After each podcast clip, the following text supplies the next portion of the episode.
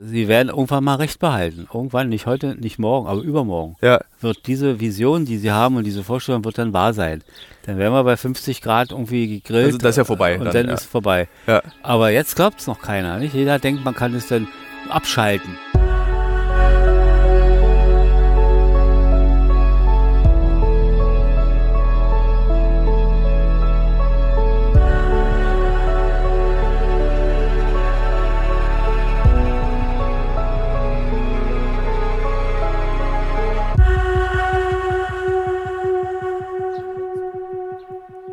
Sehr geehrte Damen und Herren, liebe Hörerinnen, liebe Hörer, herzlich willkommen zu einer Pfingstfolge. Ich stehe gerade vor meinem Vater und meiner Mutter, die eine modische bunte Hose anhat. Und meine Mutter hat gerade den Kaffee ins Gebüsch gekippt. Im Gartengrundstück meiner Eltern. Und wir haben uns entschieden, hier eine Folge aufzunehmen, mein Vater und ich. Diese Folge wird aus zwei Teilen bestehen. Das habe ich offensichtlich in letzter Zeit viel Lust drauf, dass man ähm, mehrere Varianten innerhalb einer Folge durchspielt. Der erste Teil der Folge wird wieder die Betrachtung zur Welt und der Nachrichtenlage mit und von Axel Mischke sein. Und der zweite Teil der, äh, der, der Folge wird ähm, das Beantworten verschiedenster wunderschöner Fragen, die ihr, liebe Hörerinnen und Hörer, die mir auch auf Instagram folgen, mir geschickt habt. Es sind wirklich zauberhafte Fragen. Also ich bin ja immer wieder, wenn wir diese Fragerunden machen, begeistert von der Qualität der Frage. Also jeder Einzelne, der mir da was geschickt hat, kann von sich behaupten, ich könnte eigentlich auch Journalist oder Journalistin sein. Die Qualität ist toll. So, Fatih, du trinkst. Gerade wolltest du die Brause an deine Lippe halten. Ähm, ja, dann trink erstmal einen Schluck Brause. Wir reden jetzt anderthalb Stunden. Fangen wir doch ganz einfach an. Ich soll mich hinsetzen. Du kannst reden, Papa. Es ist ein Podcast. Du kannst jetzt Dinge naja. sagen und Worte sagen. Sag doch mal guten Tag, liebe Hörer. Ja, guten. Tag, herzlich willkommen. Auch hier in meinem Namen ein Fix Pfingsttreff, hätte ich beinahe gesagt. Ja, Und ja, dann werde ich mal hören, was es für Fragen nachher gibt. Und Erst, erste Frage erstmal, Vater, Ja, von mir. Äh, wieder wie ähnlich, ich glaube, die letzte Folge, die wir gemacht haben, war auch so eine Feiertagsfolge. War das Ostern? ja, Ich glaube Ostern, ne? Was ist eigentlich Pfingsten?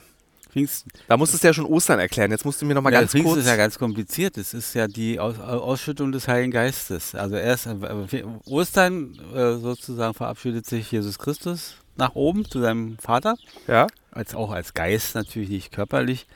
Und hier ist es ganz kompliziert und das kann eigentlich nur ein richtiger Theologe erklären. Es ist so eine, das feiert kein Mensch hier. Alle sind froh, dass ein freier Tag morgen ist noch. Ja. Aber es ist nicht erklärbar. Also für, für Laien nicht. Die Ausschüttung des Heiligen Geistes. Ja, Ausschüttung des Heiligen klingt so ein bisschen wie das, was immer vorm Tatort kommt. Hier äh, äh, Aktion Mensch, ja, äh, Ausschüttung der Gewinnzahlen und das ja Geld. so, so ein bisschen hat es damit zu tun, ja. Also was stellst du dir denn unter der Abstrakt- Ausschüttung des Heiligen Geistes vor? Abstraktion des, des Glaubens. Also da kann man ja nur vorstellen, dass man sich dann auf eine andere Ebene begibt, sozusagen. Eine, die Sphäre des Glaubens äh, wird erhöht. Ja, Also nicht mehr ich körperlich verstehe es nicht. für Jesus Christus, da war ein Mensch noch.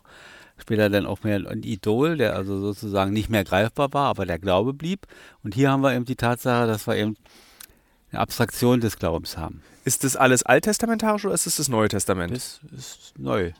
Aber Unsicherheiten ja, ein ich da. bisschen Unsicherheit. Vielleicht bist du auch nicht der Richtige für solche theologischen. Eigentlich nicht, nee. Äh, aber wir freuen uns als Atheisten über den freien Tag morgen. Das ist, Das ist sozusagen, Beispiel- das, also das, es ist dafür eine- ist Jesus nach oben gefahren, damit wurde, dafür wurde der Glaube über uns ausgeteilt. Aber Pfingsten ist wirklich das Abstrakteste, was es gibt in diesen ganzen Feiertagen hier. Also abgesehen von den bayerischen ja, diese komischen Leichnamen hier, frohen Leichnamen, was da alles. Also willst du mir damit sagen, dass Weihnachten einfach ist? Ja, wenn man sich auf, man kann sich ja da erstmal berufen auf diese germanische, äh, heidnische Feier des Lichtes.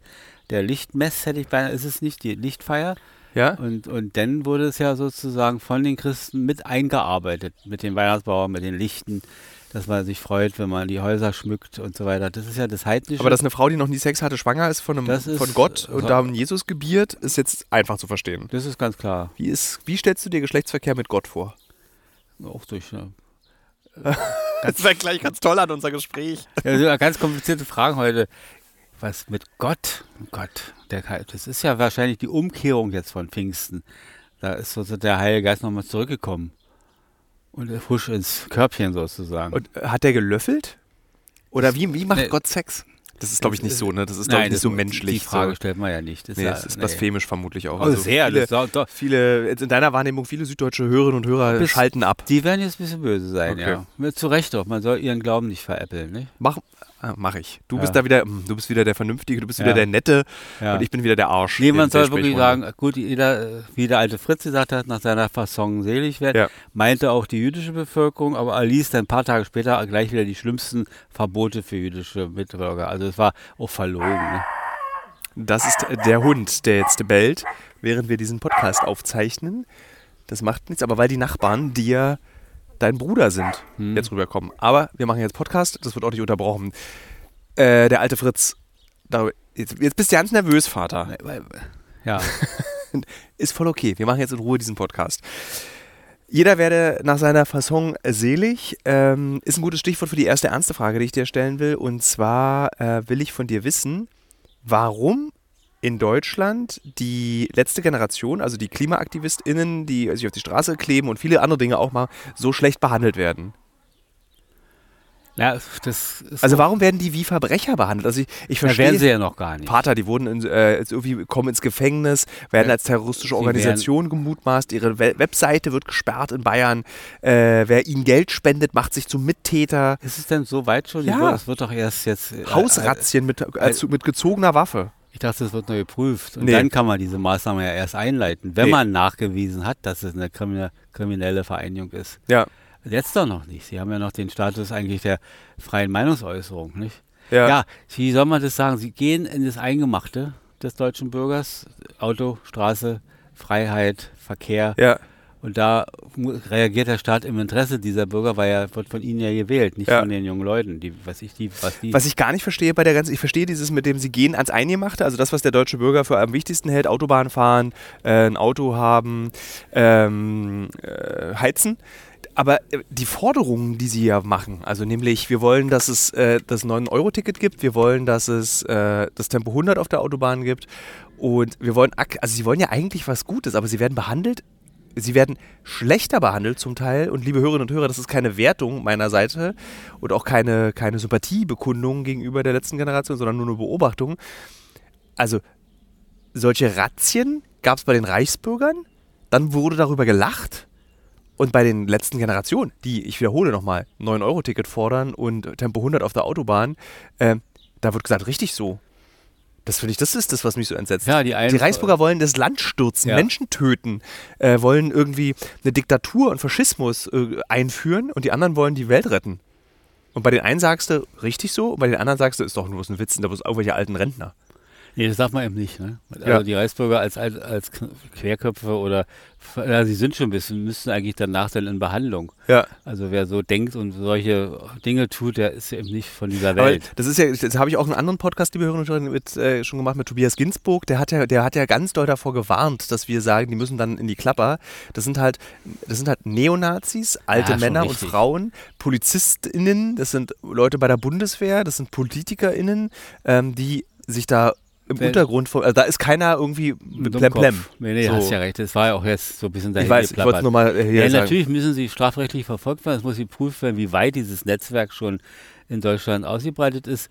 Und dann, dann muss man das bekämpfen. Also das muss wirklich genauso hart bekämpft werden wie jede andere Terrororganisation. Ja. Aber um Gottes Willen nicht diese jungen Leute, die sich damit unter Schmerzen auf Straßen kleben. Ne? Ist das was Deutsches, dass die so auch mit so einer ganz unangenehmen Schadenfreude werden die ja, wird es ja dann sozusagen von, im, im Internet kommentiert.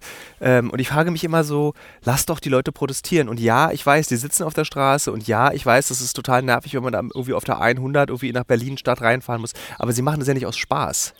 Ja, die Frage, ob diese, diese die Mitteilung, die sie haben, diese Botschaft, ob die verstanden wird, der, die Ernsthaftigkeit. Ja. Nicht? Also sie werden irgendwann mal Recht behalten. Irgendwann, nicht heute, nicht morgen, aber übermorgen. Ja. wird diese Vision, die sie haben und diese Vorstellung wird dann wahr sein. Dann wären wir bei 50 Grad irgendwie gegrillt. Also das ist ja vorbei Und dann, dann, ja. ist vorbei. Ja. Aber jetzt glaubt es noch keiner. Nicht? Jeder denkt, man kann es dann abschalten, wie eine Waschmaschine. Oder na gut, die geht von selbst aus. Also es, ich meine, es wird Wirklichkeit werden, wenn hier nicht extreme Maßnahmen eingeleitet werden und die Leute sich tatsächlich auf diese Mindest, wie heißt es ja, die Geschwindigkeit hier Ja, also Tempo 100. Tempo das sind ja 100. auch alles nur Vorschläge. Das ist ja nicht irgendwie so, es muss gemacht werden, sondern lasst uns bitte diskutieren. Und sie fordern ja Ja, eigentlich ist ja kein Vorschlag mehr, ist ja eine Notwendigkeit. Die Ja. ganzen Anrainer hier, die kommen alle zu uns und fahren ihre Autos aus, muss man sich mal vorstellen. Rasereitourismus, nicht? Ja. Kaufen sich in ihrem Land dann einen Porsche und, die, und dann können sie hier mal richtig mit 300 fahren. Ja. Und das kann ja nicht Sinn der Sache sein. Und, und da geht los, es ist ein Bausteinchen, diese, diese, was da rauskommt an Schadstoffe. Schlimmer ist eben, was ich immer wieder sage, auch in anderen Podcasts hier heute schon, äh, überhaupt schon, ist die, dieses Kapital, diese Profitmaximierung, diese, das, Das hatten wir schon, das haben wir im da Ostern auch ist schon nicht besprochen. der Hund begraben. Ich wollte jetzt mit dir tatsächlich das, also das hatten wir letztes Mal schon besprochen, Ja. aber ich fand es spannender eben der Umgang mit dieser protestierenden Ja. Gruppe, wie er in Deutschland betrachtet wird, wie der in den Medien auch drüber geschrieben wird und auch von der Politik beachtet wird. Also wenn der Bundeskanzler sagt, er, find, es ist irgendwie, er findet es bekloppt oder es ist irgendwie empört ihn, dass die Leute das so machen, das ist doch alles nicht angebracht mehr. Das ist doch, sind doch, die machen doch keinen Witz. Das ist doch kein, das ist ja, äh, das ist ja so, wie die Studentenproteste in den 70ern und 60ern lächerlich finden, obwohl die Leute ja auch gegen den Krieg, gegen den Vietnamkrieg waren, gegen die Umweltverschmutzung zum Teil auch schon. Ähm, das ist, die, die meinen es doch nicht. Ich verstehe nicht, dass die Leute nicht verstehen, dass für die Protestierenden das eine Form Ja, von Widerstand ist und zu sagen, wir machen das nicht aus Spaß. Nee, das glaubt er auch. Das glaube ich auch, dass es nicht aus Spaß macht. Aber es sind schmerzliche, Ein im wahrsten Sinne, schmerzliche Eingriffe in die Freizügigkeit nicht, der Bürger. Also das Fahren, das Ja. Freisein, das sich bewegen. Natürlich gibt es viele Leute, die tatsächlich zu spät zur Arbeit kommen und dann äh, Ärger bekommen bis zur Kündigung oder Abmahnung. Ja. Oder manche erreichen ihren Termin nicht oder ihren Arzttermin. Oder andere, ich weiß gar nicht, ob bei jetzt schon mal irgendwas kaputt gegangen ist, ein Bildmaterial, also ein, ein, ein Gemälde oder ein irgendwas, Ja. diese Schmierereien. Naja, das weiß ich nicht. Also ä- ärgern sich alle und ob sie jetzt das gleichsetzen oder die Überlegung stattfinden, oh, dann müssen wir uns merken, die Jungs haben ja, die Kinder haben ja nicht Unrecht, Ja. Wenn sie sagen, wir müssen was tun und, und nehmen eben drastische Maßnahmen. Ich wollte besser diese Maßnahmen, als wie die damals, schon, haben wir auch schon mal drüber gesprochen, die Terrorgruppen, nicht? Mit ihren äh, Ja. Kaufhäusern, dann Personen umgebracht, erschossen, gesprengt. Das wollen wir ja alle Ja. nicht. Ne? Und deshalb würde ich sagen, das ist so, ich nenne es mal ziviler Ungehorsam. Äh, So, so nehme ich es auch wahr als zivilen Ungehorsam. Ähm, und nochmal, ich betone nochmal an der Stelle, dass es nicht um eine Sympathieerklärung meinerseits gegenüber Nee. der letzten Generation ist. Was mich immer wieder bei dir überrascht, Vater, ist, dass du den auch so. Du bist so verständnisvoll, weil letztendlich bist du die Generation, die diesen jungen Leuten vorwirft, dass es Idioten sind. So deine Generation, diese, diese Meine Generation, Genau, ich nicht.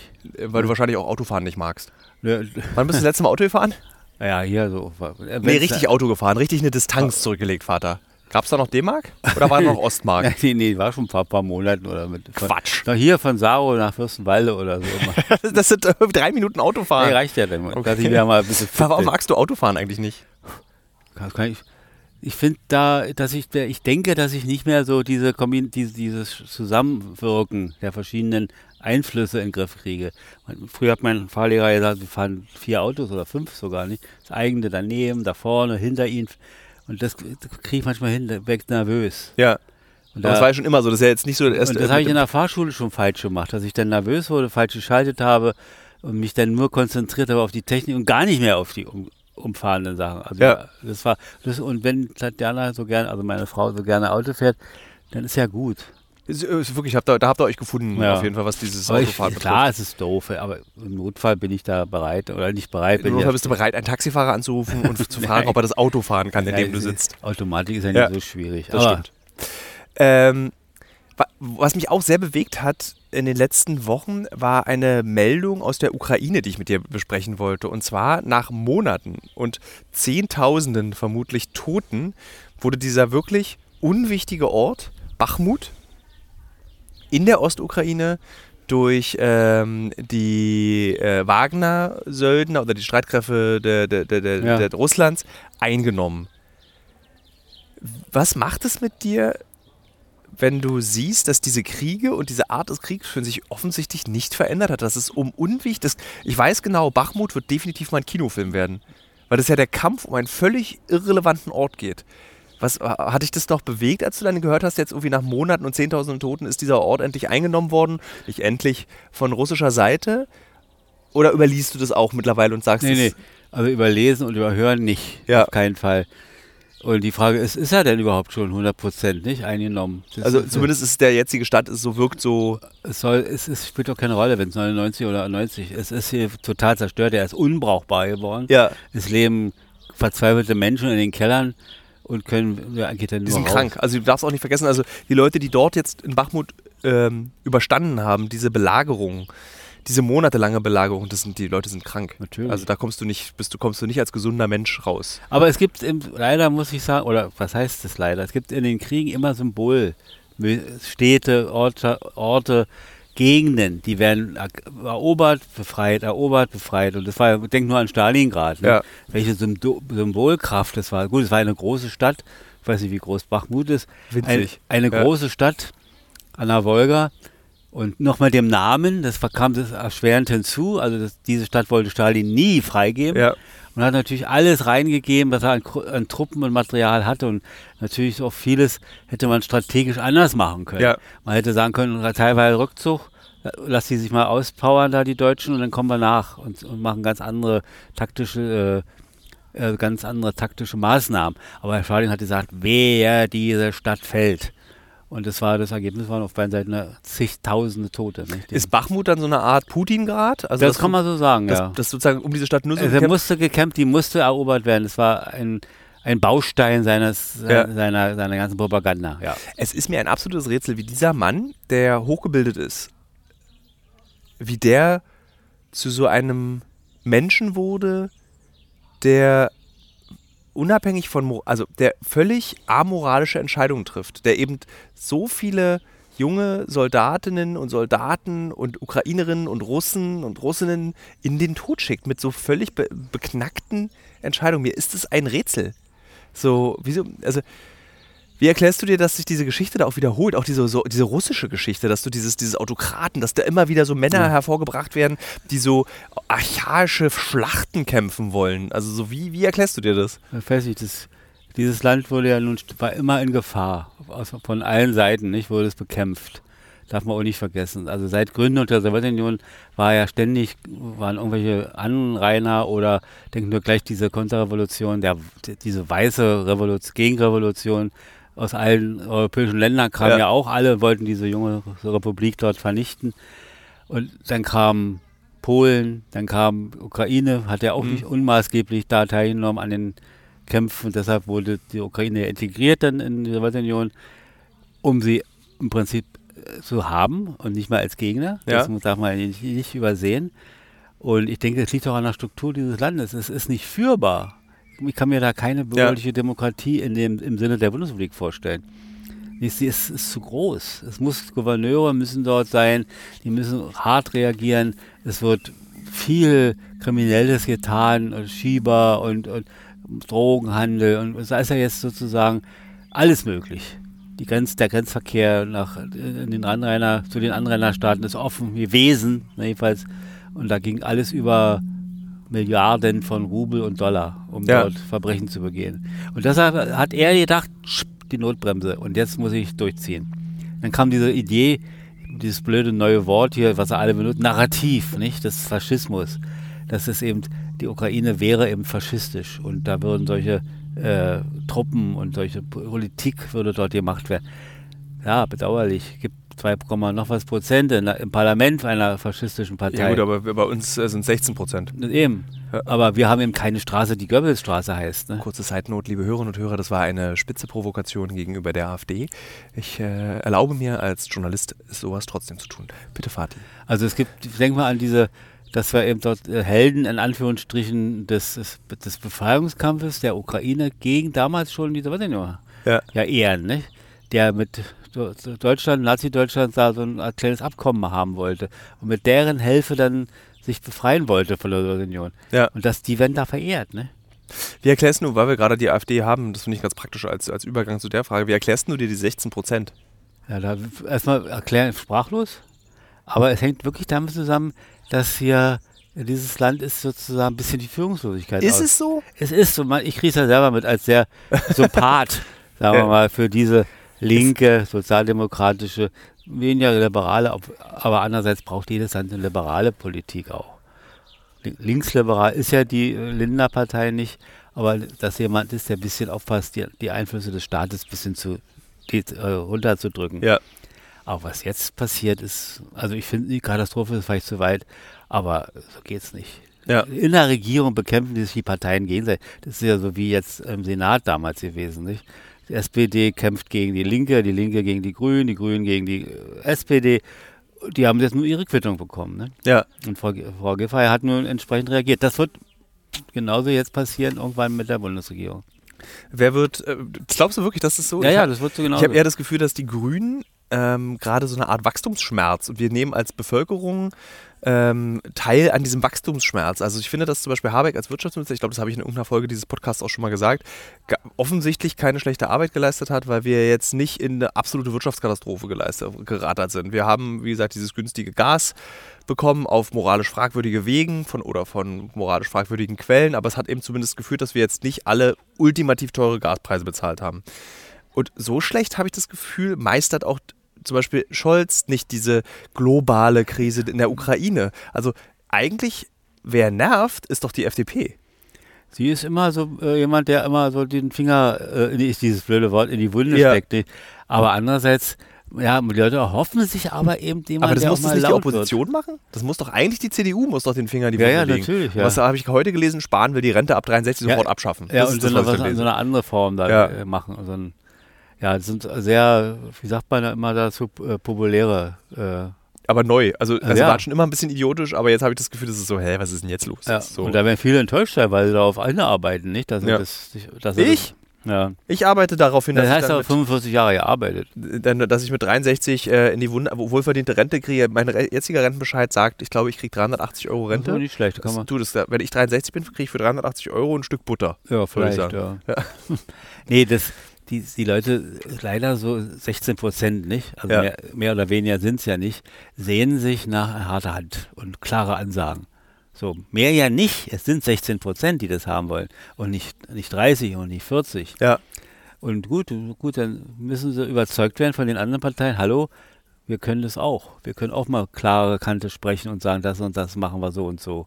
Ja. Und in einigen Fällen wird es ja auch gemacht, aber so immer so rumgeeiert. Ich finde das, ich bin, ich finde das so faszinierend, ähm, was auch der Diskurs ist. Also die, wie die AfD es schafft, die Leute zu erreichen. Also da machst du dann irgendwie so diesen Heizungshammer, also jetzt AfD-Sprech, dass irgendwie Habeck, äh, der irgendwie diese, diese Wärmepumpen äh, durchsetzen will zum, um- zum Umweltschutz, beziehungsweise um Modernisierung einfach durchzusetzen. Und dann hast du aber auch so eine Sachen, so dieses eben das also die AfD gewinnt ja Stimmen zurzeit zum Beispiel durch diese Transpersonen-Debatte. Ja, ja. Eine Debatte, die ich völlig an den Haaren herbeigezogen finde. Ich als Journalist weiß sogar, woher diese Debatte kommt. Das ist eine Debatte, die in den USA von evangelikalen Christen als politisches Werkzeug schon ganz früh festgelegt wurde. Wir brauchen ein Feindbild. Das sind jetzt für uns die Transpersonen. Das macht der DeSantis aus Florida, das macht Trump, macht es unter Einfluss evangelikaler Christen. Und diese Debatte ist zu uns geschwappt und wurde nahtlos von der AfD übernommen und eben von zum Beispiel rechtspopulistischen Medien wie äh, Julian Reichelt, über den wir ja auch jedes Mal Ja, reden. müssen wir jetzt aufpassen, dass wir ja nicht nee, nee, aber der, also das, böse ich, Vorwürfe kriegen. das finde ich total faszinierend, also dass auch so ganz junge Kollegen und Kolleginnen von Reichelt sich da in diesen, in diese ultimativ dämliche. Ja, so Transdebatte. Ja. Ja. reinhängen. Also da wird ein Problem erzeugt, was nicht existiert und vor allen Dingen wird ein Feindbild erzeugt, was irgendwie absoluter Nonsens ist. Ja, vor allen Dingen, das Leute, die nehmen das an, verstehen es gar nicht. nicht? Also die denken, sie, sie werden hier vertreten und wenn, wenn Frage auf der Straße ist es ihr Problem, sagen alle bestimmt nein. Wie Ja. ihr hört, ist egal. Kennen Sie jemanden? Nein. Nicht? Ja. Also, Also wie viele Transpersonen kennt, also du als Friedrichshainer kennst, glaube ich, auf, hattest, als Kunden hatten wir in der, in der Buchhandlung äh, ist auch so egal. Da kommt auch wieder dieser Spruch von Fritz, äh, Friedrich äh, den äh, Zweiten. Ja. Jeder nach seiner Fasson. Wenn er, er schadet doch nicht. Oder sie, sag ich. So, das ist ja die Argumentation dann eben auf Julian Reichels äh, Twitter-Account, äh, äh, wo dann irgendwie, oder die Bild, das muss man ja gar nicht so weit, du musst ja gar nicht mehr so weit nach rechts gucken, du kannst auch irgendwie schon auf den mittleren rechten Rand gucken. Aber auch links, links hat ja auch ein Problem damit. Dieses, die Sexu Frühsexualisieren unsere Kinder. So, da Ja, gab es jetzt vor ja. kurzem eine Lesung in München, äh, hätte es gegeben in einer Stadtbibliothek vor Kindern. Ich gebe zu, dass die Person, diese Drag Queens, die Ja, ja, dort lesen hätte, hatten jetzt etwas ungelenke Namen. Ich gebe schon, äh, äh, gebe dem ähm, stimme dem zu, dass diese Namen auf jeden Fall, du musst jetzt nicht große Klitoris heißen, wenn du in der Kinderbibliothek Ja. Kinderbücher vorliest. Ähm, aber was ich eben nicht verstehe, ist, dass das so, so pauschalisiert und generalisiert wird. Also das, was uns äh, angeblich also jetzt, jetzt bin ich Thilo und du bist Vater, die, die, die linken, grünen, SPD-wählenden äh, Männer einer Generation, äh, zweier Generation, ähm, uns wird vorgeworfen, dass man sehr viel pauschalisiert. Und dann kommt, kommt aber von denen, die uns vorwerfen, dass wir pauschalisieren, kommt der Satz, äh, Transpersonen sexualisieren unsere Kinder. Und da fragst du dich so, also pauschaler geht es ja wohl nicht. Also wo findet denn das bitte statt? Und was bitte ist dann mit der katholischen Kirche? So, also ich habe das Gefühl, dieses, der, das im Vorwurf Ja, gut, der Frühsexualisierung steckt schon eine Sexualisierung. Da wird ja Das schon. eine und das andere ist ja, sie sexualisieren ja nicht, ich sondern die katholische Kirche missbraucht ja. Ja. Also sie sind ja da ganz schneller. Ja. Also sie tun ja das, was sich Das hat auch gar nichts miteinander zu tun. Also sozusagen, Ja. Transpersonen früh sexualisieren keine Ja. Kinder. Ach. Das ist totaler Quatsch.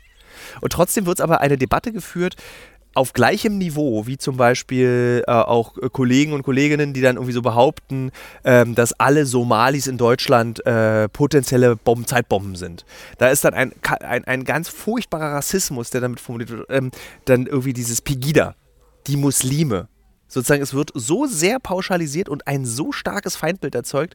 Und das, und das ist das, weil die Leute brauchen einfache Antworten, einfache Lösungen und Ansprachen. Und einfache Und Feindbilder. das sind 16, ja, das sind dann Okay. 16 Prozent des Volkes, die meinen, jawohl, das entspricht unserer Meinung. Und das mehr oder weniger sind es eben nicht. Ne? es sind ja glücklicherweise nicht 16 Prozent der deutschen Bevölkerung, weil die Wahlbeteiligung ist ja, Ja. auch was anderes. Und ich Ja, ja. gehe auch davon aus, da habe ich in der letzten Folge auch Na drüber gut, gesprochen. auch, die gibt ja auch die Schweigsamen, nicht? die Ja. noch uns innerlich zustimmen oder so mit vorgehaltener Hand ja.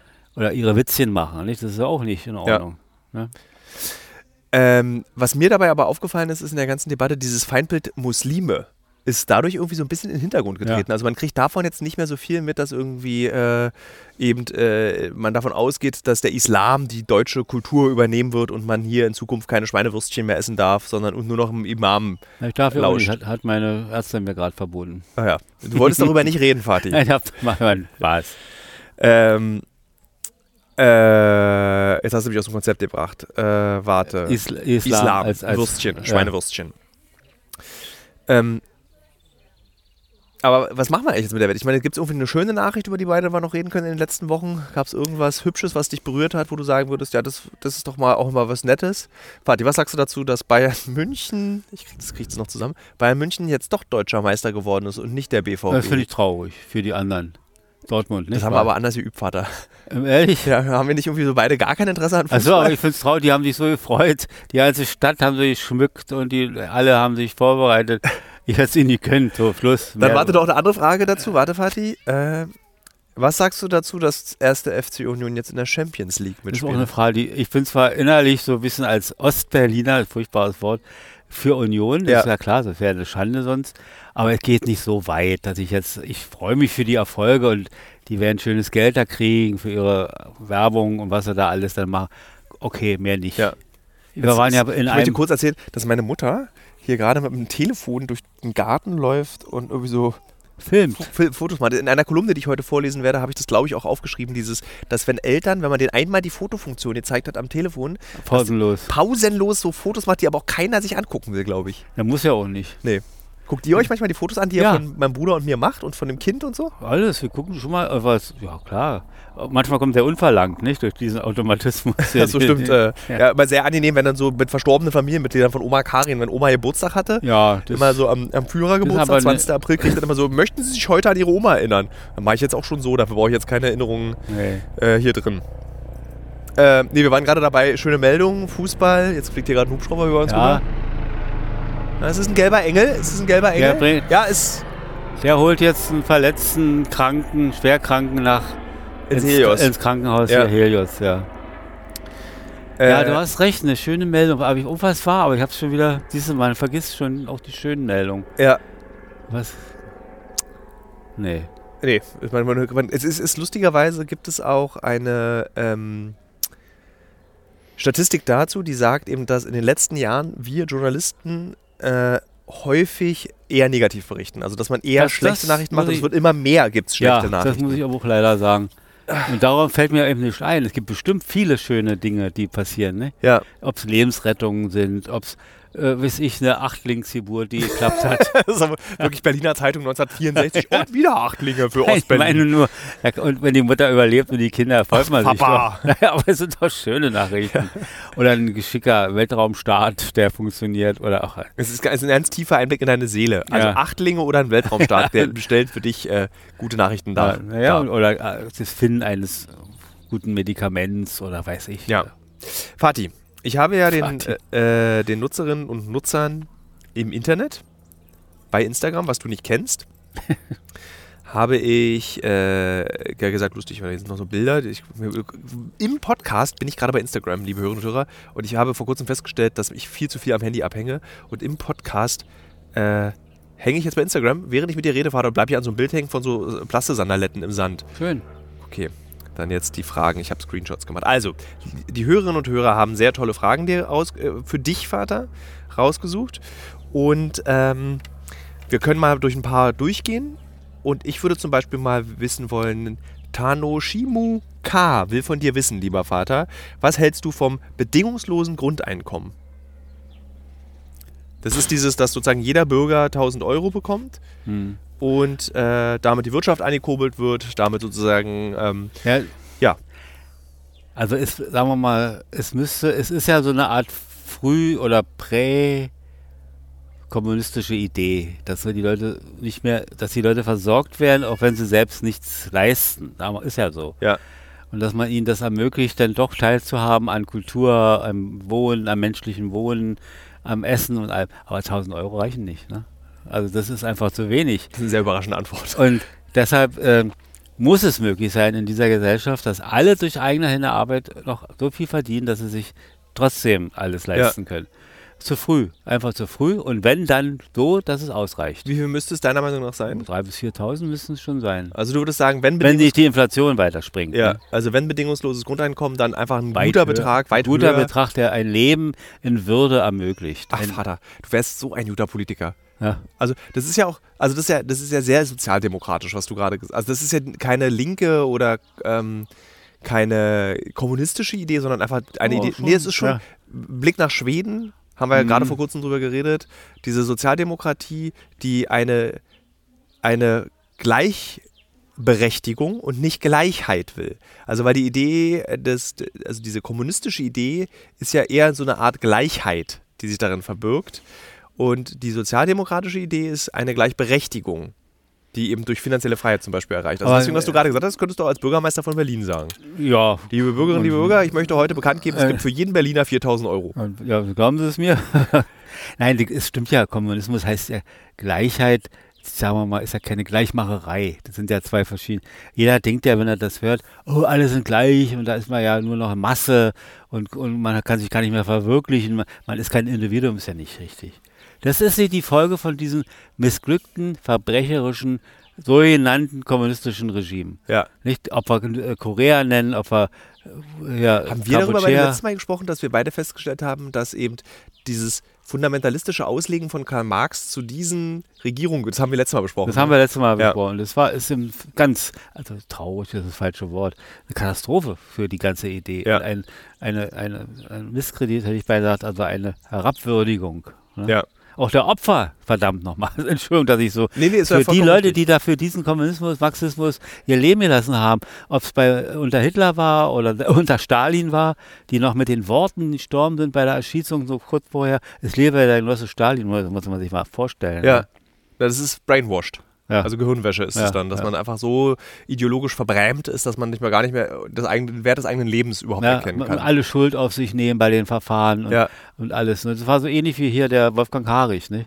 Vater Das sagt war- mir überhaupt nicht und ich bin mir ziemlich sicher, dass kaum Keiner weiß es. Es war einer von ein sehr begnadeter Philosoph in der DDR in den 50er Jahren, der, kennt niemand. der im, so, der eben, doch, man, man muss überlegen, naja, also können sich ja beschäftigen, die Leute. Wir können sich beschäftigen, aber ich glaube wirklich, dass niemand Wolfgang Haarig Na kennt. ja, aber jetzt äh, erzähl, wer ist Wolfgang Also Haarig? jedenfalls hat er im Aufbauverlag gearbeitet, war Philosoph und hat mit dem Chef vom Aufbauverlag, Walter Janka und wie sie alle hieß, war eine kleine Gruppe, über, darüber nachgedacht, dass die DDR ja sich mal auch ein bisschen frei machen könnte von sowjetischem Politikmodell. Auch mal einen eigenen, einen deutschen Weg zum Sozialismus entwickeln. Schon gefährlich.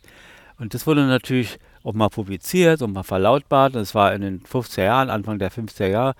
Und es wurde dann natürlich ganz radikal von der Ulbricht-Gruppe verfolgt. Und die kamen alle ins Gefängnis. Haarig, glaube ich, fast zehn Jahre oder acht gesessen in Bautzen. Und das meine ich damit, dass man äh, die Leute einfach dadurch auf Miss, als der Misskredit da entstanden ist, die haben dafür sich eingesetzt, dass was Gutes gemacht wird. Ja. Und das war alles umsonst. Alles umsonst. Stell dir mal vor, du musst dir das vorstellen, da sitzt du zwölf Jahre in Bautzen oder andererseits bei Hitler in, in, in Brandenburg oder in Buchenwald oder Sachsen, überlebst diesen Terror, kämpfst für den Sozialismus. Und dann endet es so, Genau. dass die Leute sagen, oh, prima, jetzt sind wir wieder kapitalistisch. Ja. Die, die Idee ist, ist schief gegangen. Und wenn du dann die nach hinten hörst, dann hörst du aber da, naja, schön, war aber eine schöne Zeit, das war das und dies und gab's zwar nichts, aber auch nett. Ja, also es gibt erstaunlich viele Fragen. Also die Ja. äh, westdeutschen Hörerinnen und Hörer Ja. haben erkannt darin, dass du aus dem Osten kommst und dass du eine interessante Haltung dazu hast. Und es gibt erstaunlich viele Fragen, die sich sozusagen, die A, äh, in der Semantik hochinteressant sind und B, auch inhaltlich sehr interessant sind. Deswegen die nächste Frage von Sina Otto. In welcher westdeutschen Stadt, und ich weiß, dass Sina Otto eine Westdeutsche ist, in welcher westdeutschen Stadt war dein Vati schon und was war sein Eindruck? das finde ich ganz lustig. Als wenn du noch nie seit 1990 irgendwie so äh, Friedrichshain verlassen hast. Also, aber in welcher westdeutschen Stadt warst du, Fatih? Ein- einen genannt wäre Kiel zum Beispiel. Wie hast Hamburg. du Kiel, Kiel, Kiel, oder wie nimmst du Hamburg wahr? Hamburg ist wie Berlin. Ich glaube, da könnte man sich auch als Berliner wohlfühlen. Auch so chaotisch, auch zum Teil so schmutzig, also so ungepflegt zum Teil, aber menschlich. Da ist natürlich auch viel Elend. Man sieht die Leute da auch liegen und die Obdachlosen. Also es ist so ähnlich. Nur die reden anders und sind wahrscheinlich auch ein bisschen langsamer als Berliner. Also das kann schon sein. Aber Kiel ist natürlich meine Oh, Begeisterung. da, da zuckt der Körper zusammen. Ja, da zuckt der Körper zusammen, weil da ist dieses Meer, also diese, diese Ausfahrt zur Ostsee dann und da die Schiffe, die dort anliegen. Als Freund der Schifffahrt fühle ich mich da zu Hause und es macht einfach Spaß und die Leute sind auch ganz in Ordnung, aber auch eben so ein bisschen gedämpft. Also sie sind nicht die schnellsten, wie gesagt, wie unsere äh, Mecklenburger, aber sympathisch und Okay. freundlich.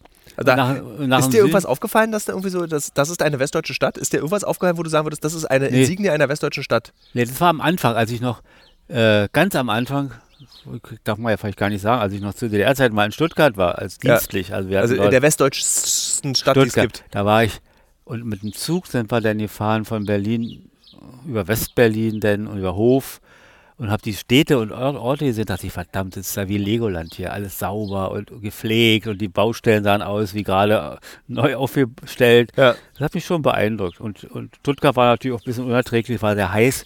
Ist ja auch im Tal die Stadt. Aber es war schon, war schon toll. So, Fadi, ähm, ein, eine ganz wichtige Frage von Frau Bull. Frau Bull möchte gerne wissen, wie man es schafft, dass die eigenen Kinder einen nicht peinlich finden. Und ich kann hier bestätigen, ich finde dich nicht peinlich. Ich finde dich manchmal nervig, aber ich habe dich noch nie peinlich gefunden. Selbst wenn du deine blöden Witze machst, die wirklich peinlich sind, bist du nicht peinlich. Wie schafft man das, dass man, dass die eigenen Kinder, also, also dass ich dich nicht peinlich finde? Was ist, denkst du, ist dein Geheimrezept? Ja, Ja, süßes, stolzes Gesicht hat er gerade. ja nee, das ist, das ist ja auch eine schwierige Frage, weil man eben schon wieder dann nicht peinlich sein möchte, nicht? Aber ich denke, dass man sich ein bisschen äh, sozusagen den, dem Stil der Zeit verpflichtet fühlt, sich orientiert, was ist neu, was gibt es für Strömungen und man und ihnen nicht hinterher rennt. Und jetzt nicht auf, auf einmal anfängt, die Modernität der Kinder nachzuahmen. Mhm. Nicht und dieses Moderne, sondern seine Persönlichkeit äh, behauptet, äh, sich korrigiert, wenn es möglich ist. Also wenn man merkt, oh, da bist du da wirklich auf einem ganz falschen Dampfer, wie man früher so sagte. Heute sagt man vielleicht Satellit. Ja. Und, und sich immer ein bisschen orientiert an. Wo lernst du denn, Vater, dass du zum Beispiel bereit bist, Meinungen zu ändern? Also ich finde an dir und an Mutter und auch an Oma und auch an Oma Uschi fand ich immer sehr besonders, dass ihr in der Lage seid, eure Meinungen zu revidieren, einzugestehen, ach, da haben wir vielleicht Unrecht oder ach Mensch, da könnte sie, also wo lernt man denn diese Form von, ja, ich nennen wir es mal intellektueller Toleranz, weil ich glaube, das ist die Basis von nicht peinlich sein, dass du nicht Ja. altbacken bist oder so. Aber wo hast du das her? Das ist wahrscheinlich für ein geprägtes Elternhaus. Ich habe ja damals schon mal erzählt, dass wir ein politisch sehr offenes Elternhaus war, auch trotz meiner beiden Genossen einer SED, die also nichts mit dem, mit dem Typ des SED-Genossen zu tun haben oder hatten, muss man ja Mhm. sagen. Sondern die, wir hatten eben Armutsgespräche, da ging es wirklich um Weltpolitik und um Dinge, die wo keiner drüber redet. Meine Mutter, ich darf es ja heute sagen, hatte interessante Arbeiten. Nicht? Sie arbeitete für die DKP in, in Ostberlin, das war illegal damals noch, also die Erzähl mal, Westdeutschen. erzähl mal, was DKP ist. Deutsche Kommunistische Partei, die gibt es ja noch. Ja. Und dadurch kamen schon ganz neue Informationen rein, die sie hätte ja nicht erzählen dürfen.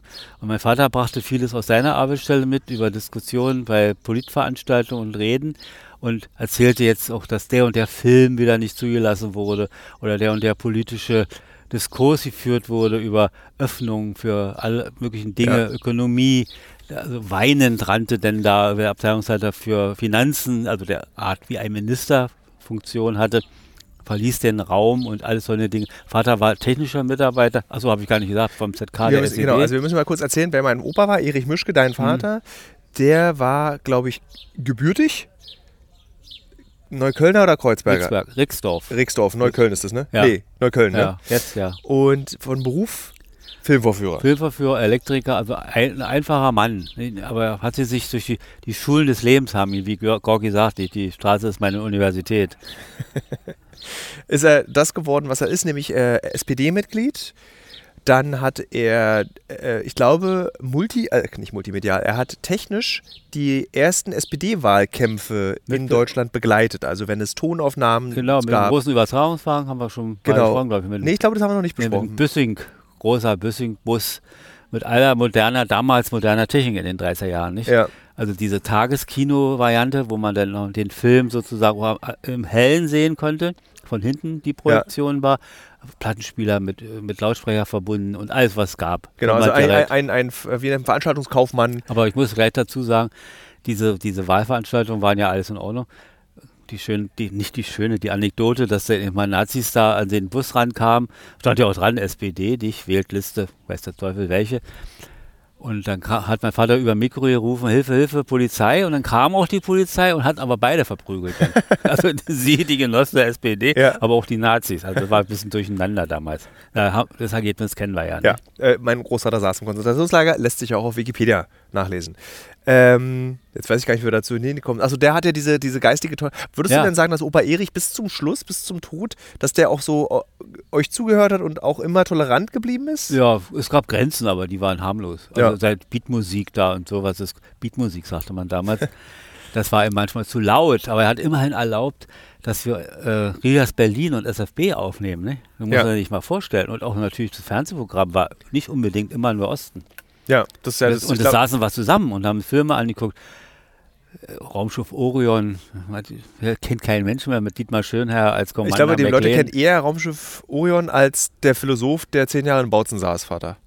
Also, da Ja. bin ich mir ziemlich sicher. Naja, gut, aber es war ein sehr tolerantes Elternhaus. Mit Grenzen. Mein Bruder würde sagen, ja, Axel, vergiss nicht, es gab auch Grenzen. Hat er, hätte er recht. Ähm, was hättest du von heute gern damals in der DDR gehabt? Von heute in Also jetzt DDR. 2023, wenn du dir jetzt hier in dem Jahr dich mal umguckst, was hättest du gerne davon in der DDR gehabt? Möchte Carina unterstrich HBLS wissen. Ja, ich hätte gerne gehabt, dass es nicht so eng ist von der, von der Ideologie, dass man nicht so, also so dieses Gepresste, nicht? Das war der Versuch, uns da alle irgendwo in so eine äh, Richtung reinzugeben, die manche gar nicht wollten.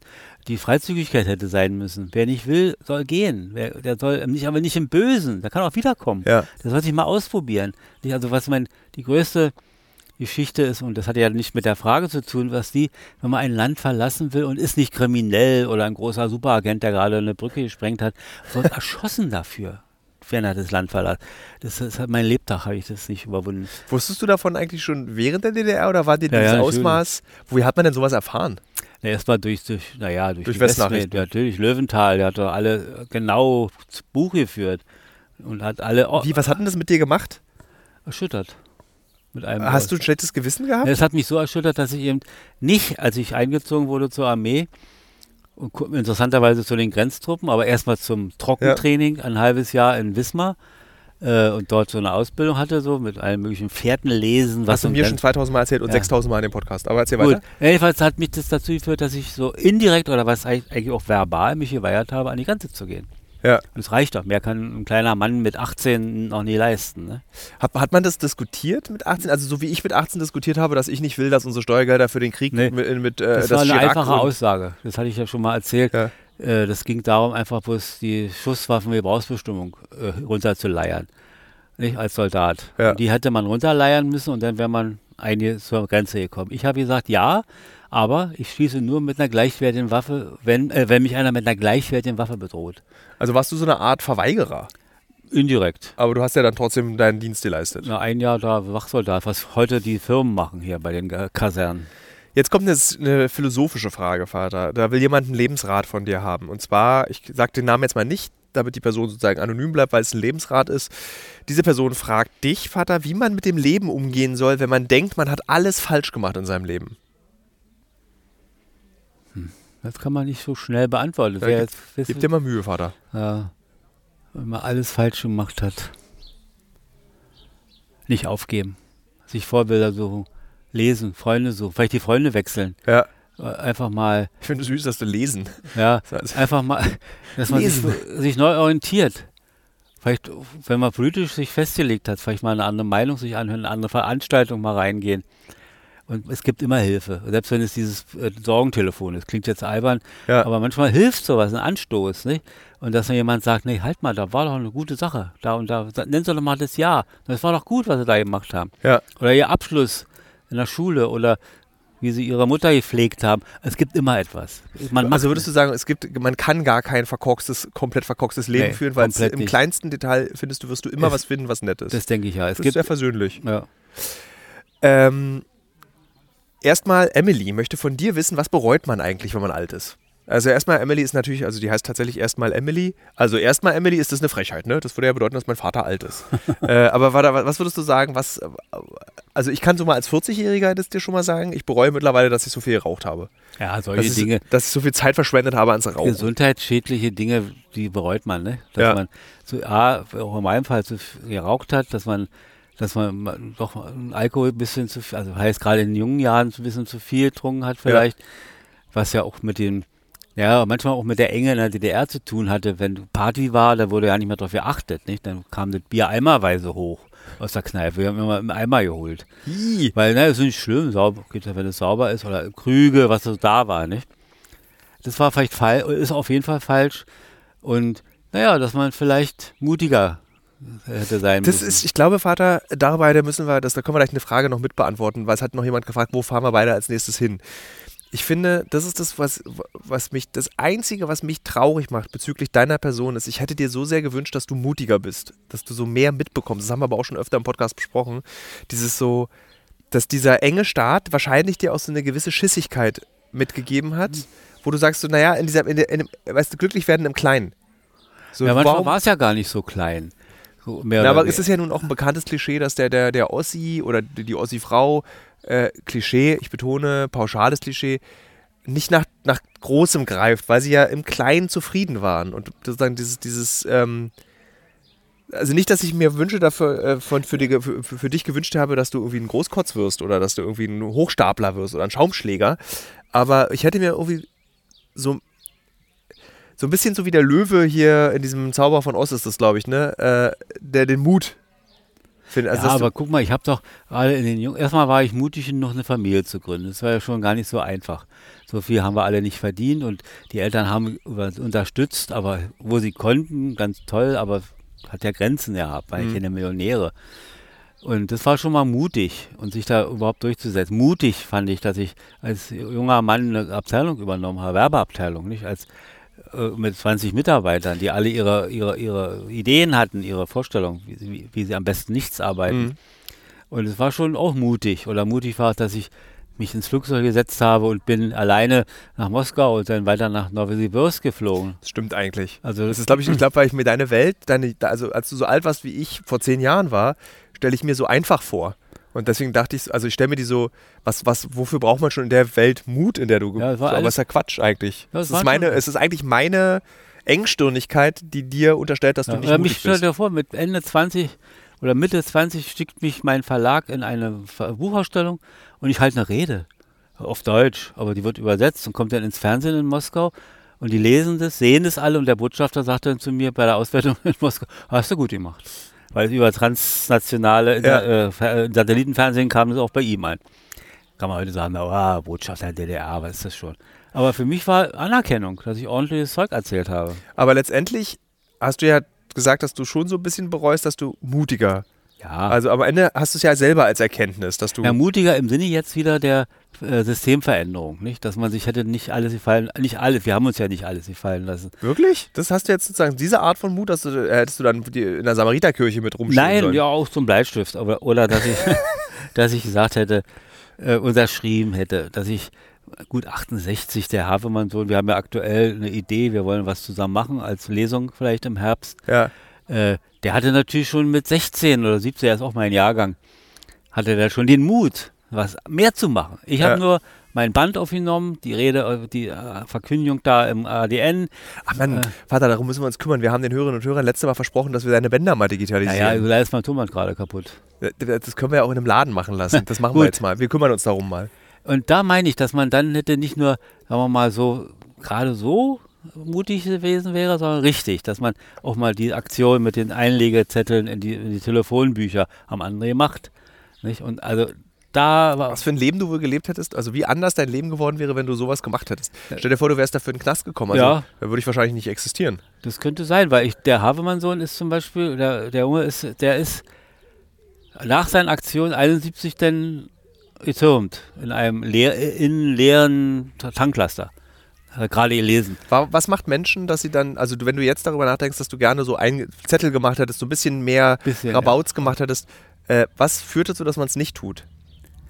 Ja gut, das hängt damit zusammen, dass man auch so Familienmensch ist und diese, dieses, diese gute Familie nicht gefährden will. Und damit hätte ich sie gefährdet. Ja. Ich hatte so in meiner Vorstellung, dass Vater dann seine VDN-Rente verliert oder seine Verla- Verfolgte des Naziregimes. Das war ja ein bisschen Geld, nicht? Erklär mal kurz, was das ist. Das war eine kleine Rente, die zusätzlich zum Gehalt oder zur Normalrente gezahlt wurde für die Zeit im KZ zum Beispiel, für die Anerkennung, als Anerkennung für die Widerstandsarbeit. Das, ich, ich weiß, was es ist, ich wollte nur, dass du es einmal Ja. Und erklärst. das war eben, da wollte ich nicht, nichts riskieren. ja. Nicht? Und also nicht meine Eltern gefährden. Was machst du? Will Vielleicht Planet. ist es eine billige. Nee, nee, ne? das ist, war eine gute Antwort. Planet, nee, Plan, Plantelo. Plantelo will wissen, was du machst, wenn du deprimiert bist. Was, was hilft dir? Deprimiert, ja. Da gibt es ja Mechanismen, da habe ich auch gelernt, dass man. Das, das ist, das, das, das, du gibst jetzt eine Doppelantwort. Eine andere Le äh, Leserin auf Instagram würde gerne von dir wissen, wie du mit deiner Depression umgehst. Darüber habe ich ja ein Buch geschrieben Hm. und davon hast du ja auch schon im Podcast erzählt, wie es dir da jetzt mitgeht und wie du dich fühlst. Also es ist jetzt eine Doppelantwort, Ja. kannst beides machen. Also, ich finde ganz wichtig ist so Atemtechnik zum Beispiel. Wirklich, Vater? Ja. Das überrascht sogar mich jetzt. Dass man durchatmet. Durchatmen heißt ja immer, man soll durchatmen, Luft holen, anhalten und nachdenken. Was, Ja. was, warum, was ist los? Was, was, was läuft gerade schief? Ne? Und, und naja, dann hilft immer für mich, jeder andere macht es anders, meine Enterprise-Serie, dass ich mich da meins kurz in diese Fantasiewelt begebe oder ein schönes Buch oder die Freude über die Ach, Kinder. sehr witzig. Also ich habe ja, als es dir so ganz schlecht ging, hatte ich dir so autogenes Training empfohlen, Ja, ja. dass du so Meditation machst. Ist deine Meditation ist jetzt nicht Klingenschalenmusik, sondern eine Folge Star Trek machst du dir an, wenn du dich schlecht fühlst. Das ist ja süß. Das ist ja, ist ja auch wie eine Meditation. Ist ja sozusagen Headspace, raus aus dem Kopf, ja, weg von ja, den ja, Gedanken. ganz andere Welt und Kannst du mit Panik, also du hattest ja sozusagen eine Zwangsstörung hat sich entwickelt aufgrund der Depression und Panikattacken haben sich entwickelt. Kannst vor fünf Jahren hättest du noch über diese Begriffe gelacht und das, oder nicht gelacht, sondern irgendwie das für, als Quatsch und Ja. äh, äh, hier, wie sagt man, Schabernack irgendwie ab, abgewählt. Wie gehst du jetzt damit um, dass diese Therapie dir richtig geholfen hat, dir dein Leben, den, die Lebensqualität wieder gesteigert hat? Hättest du früher auch mal eine Therapie machen sollen? Dann hättest du gesagt, ach Mensch, irgendwie hätte ich, wenn ich das gewusst hätte, wie das hilft, hätte da mein Leben vielleicht eine andere Form, wenn ich 1990 das schon gemacht hätte, wenn ich die Mauer, den Mauerfall mit Hilfe einer Therapie Hm. verarbeitet hätte. Weil ich ja glaube, dass 17 Millionen Ostbürger eigentlich durch diesen Mauerfall wie so eine traumatische Erfahrung erlebt haben und dass die ja eigentlich alle fast Hilfe gebraucht hätten. Und wir heute ein anderes Land wären, wenn man denen so ein Hilfsangebot gemacht viele, hätte. die ins Nichts gefallen sind, hätte das auf jeden Fall, hätte ihnen geholfen. Ja. Und auch vieles, die vom Doktor der Philosophie oder der Landwirtschaft zum Versicherungsbeauftragten wurden, hätte es auch geholfen, weil es ja kann ja nicht sein, nicht? Ja. Und aber bei mir, ich bin ja im Beruf geblieben. Machen wir uns ja nicht vor, abgesehen mal jetzt von Kulturwissenschaft. Aber könnte wie gesagt, ich habe es ja im Buch geschrieben, Vater, du warst jetzt nicht der glücklichste Mensch. Ja, aber ich mu muss auch Disziplin haben. Ich kann mich nicht aus dieser Familienverantwortung rausstehlen und Ja. sagen, ich mache jetzt hier, schreibe jetzt hier, was ich über Ästhetik von sagen wir mal, äh, Chamisso oder so. Ja. Braucht man jetzt nicht. Wir müssen jetzt hier. Stell dir mal vor, du hättest 92 ein Buch geschrieben über so äh, Ästhetik oder Kulturgeschichte der Wenden. Also, Ja. ja, weißt du, die Wende war ja nicht die erste Wende, die, die plötzliche im Leben von Menschen. Wenn du da eine Kulturgeschichte geschrieben hättest, hätten wahrscheinlich 12 oder 19 Leute gekauft, das Buch. Ja, ja. Vielleicht auch 22 Leute. Als Hilfestellung. nee, es geht um Hilfestellung, wie du, wie du schon sagst, dass man sich, man kann sich frei reden, wie jetzt, man kann sich frei schreiben, man kann sich frei, ich habe früher zu DDR-Zeiten viel gemalt. Das Ich hatte sehr viel so Experimentelles auch, so mit, mit, mit dieser, dieser, wie heißt die Technik? Ja, Äh, äh, äh, Marmoriertechnik. ja, richtig. Das war das Vorbild war hier ein ganz begnadeter Grafiker zu DDR-Zeiten. Der hatte eine ganze, die ganzen Serien für Umschläge hat er so gemacht. Der Inselbücherei. Äh, Insel, nee, das war Volk und, Volk und Welt, Ja. glaube ich, war so. Und da hatte ich mir das so abgeguckt, da konnte man auch dann mal nachlesen, wie das geht. Sauerei, natürlich für eine kleine Wohnung war es eine Sauerei. So Fotoschalen mit Mehl und so mit, nee, mit, mit, mit glaube ich, mit Tapetenkleister. Und dann musstest du die Farben darauf legen und dann musstest, also im Prinzip wie Offset, nicht nur Ja. im Matschia alles. Aber war schön und dann musstest du warten und musstest es abspülen und dann blieb was. Und war toll, Würdest du sagen, dass der, der, der, der kreative Prozess, egal wie und ob man kreativ ist, ist das, was einem sozusagen symptomatisch erstmal kurz helfen kann Ja, bei unbedingt. großer Traurigkeit? Ich kann es immer empfehlen. Die machen nicht ohne Grund, gibt es ja die, die Zeichnen, Zeichnerei in der, in Ja. der Psychiatrie. Ja. Klingt jetzt blöd, aber dass die Leute sich mal frei malen und Ja. ihre, ihre Ängste da mal rein, weiß ich, ein Teufel oder irgendein Tier oder ein Wolf oder ganz einfach bloß eine Form, die sie, wo sie denken, dass Ja. sie sie bedroht. Ich kann das sehr empfehlen. Wie würdest du sagen, geht's dir denn psychisch? Unabhängig jetzt von anderen Diagnosen, aber wie geht's dir psychisch jetzt so? Ich Äh, wie denke ist deine gut, dass ich eigentlich das so versuche, alles einzuordnen und in den Griff zu kriegen. Ja, machst du auch toll. Also ich beobachte das als dein großer Sohn und bin, ähm, jetzt weine ich gleich. Du musst traurig. ja nicht. Oh, jetzt weine ich gleich. Es gibt einen Kurzschluss, weißt du. Mein Vater Ja. hat, früher gab es so, du musst mal aufpassen beim Mikro. Das stimmt, da kommt Ja. ein Tropfen rein und hör dann macht's Oh, hör auf. ganz nasse Augen. Ja, ganz viel, ganz schwierig. Ähm, dann machen wir die nächste Frage. Äh, gab es früher mehr Verständnis untereinander in der Gesellschaft? Also sozusagen, das zielt darauf ab, äh, dass wir eine sehr spaltende Gesellschaft mittlerweile sind. Also hatten wir ja vorhin das Gespräch über diese Transpersonen, dass da irgendwie ein Konflikt drauf sich zerbricht, dass ich bin rechts, du bist links, ich bin liberal, ich bin Raser, ich bin kein Raser. Würdest du sagen, das war früher nicht so gespalten? Oder war das früher genauso, man hat es nicht, man nicht so richtig mitbekommen? Na, sagen wir mal so, die, die Möglichkeit der Aus, aus, des Ausleben bestimmter äh, Dinge war nicht gegeben. Also meinst unsere Gesellschaft, DDR-Gesellschaft, Mhm. nicht? Die geschlossene Gesellschaft, wenn man so will. Und da war das Ausleben der Dinge nicht so, man lebte sie heimlich aus, wenn es so ein bisschen verrückte Sachen waren. Oder man, ja, und man, man sagte, das ist ein Freundeskreis. Klar, es gab alles Verrücktheiten, gab's. Jeder machte eigentlich auch, was er wollte. Ja. So im Stillen. Also war es weniger gespalten. Es war eigentlich weniger gespalten und die Leute waren noch mehr bereit, darüber zu reden manchmal und auch jemanden dazu einzuladen. Was ist denn deine Erklärung dafür, dass, dass die Gesellschaft so gespalten jetzt ist? Naja, weil es meiner Meinung nach einfach zu breit alles ist und zu unverbindlich, was ich dir ja mal vor Jahren, zehn, Ja. ich beinahe gerade vorgeworfen. Diese unverbindliche Diese Generation. unverbindliche Generation, jeder macht so, ah, das interessiert eigentlich gar keinen.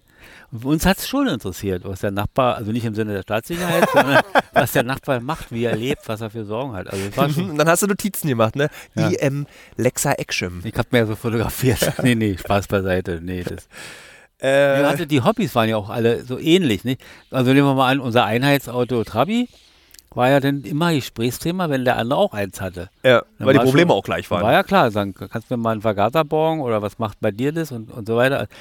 Das war der Einstieg. Ich will nicht sagen, dass wir nun ständig über Auto geredet haben. Wenn Manche sagen Auto, nicht? Also das war der Einstieg, man lernte sich kennen, man quatschte als Nachbar und dann wurde daraus mehr. Dann, Ja. nicht? Man machte, er, er aß zusammen, erzählte vom Urlaub. Normale, wie die westdeutsche Gesellschaft. Eine lustige Frage, die kannst du ganz kurz beantworten. Ich habe auch so eine Art Begriff dafür geprägt, und zwar postfeministische Männerliteratur. Hast du das Buch Noch wach von Benjamin von Stuttgart-Barre gelesen? Nein. Weil ich, das ist auch das einer der letzten Bücher, die ich mir vorstellen könnte, dass du die liest. Hm. Also ich glaube, da interessiert dich gar nichts dran, was da in diesem Buch verhandelt ich, wird. ja, ich, stimmt, aber ich bin nie, ne, ich stimmt nicht, Quatsch, mal, reinlesen. Ich habe es noch nicht sozusagen. Ich habe es eingeschweißt bei mir zu Hause auf dem Tisch Ja. liegen, in der Annahme, vielleicht ist es mal wertvoll, weil ich dachte, es wird verboten. Und dann dachte ich, dass die Erstauflage irgendwann diese unzensierte Erstauflage im Wert steigt, aber ist nicht passiert, deswegen habe ich jetzt Was ist da jetzt dran? Ist das so ganz böse oder schlecht? Oder, oder ich möchte, ich möchte frech? diesem Inhalt nicht mal mehr Raum geben in Nee. diesem Podcast. Es ist letztendlich, es ist, ähm, äh, es ist auf dem Rücken, äh, auf dem Rücken von, ich muss mich ein bisschen aufpassen, wie man das formuliert, weil da kann man sich, glaube ich, äh, also im literarischen Sinne, es ist ja eine Fiktion, dieser Roman, ist es auf dem Rücken von missbrauchten Frauen äh, ein geschaffenes Werk, literarisches. So. Ah gut, das wäre also auf den Rücken. Auf dem Rücken. Ach so, sozusagen, das es ja wurde nicht sozusagen gut. genutzt, das wurden, also, äh, es wurden, egal. So möchte ich es lassen. Deswegen habe ich, Ja, ja. deswegen Nee, wär- dieses Buch, recht, genau, so ja, ja. postfeministischer Männerliteratur ist das. Postfeminist. Also sozusagen, das ist dieser, wenn man als Mann behauptet, man sei Feminist, Ja, ja, ja. hat man die, meiner Meinung nach irgendwie so eine neue, es gibt ja so verschiedene Wellen von Feminismus. Jetzt, jetzt handle ich mir ja wahrscheinlich einen Shitstorm ein.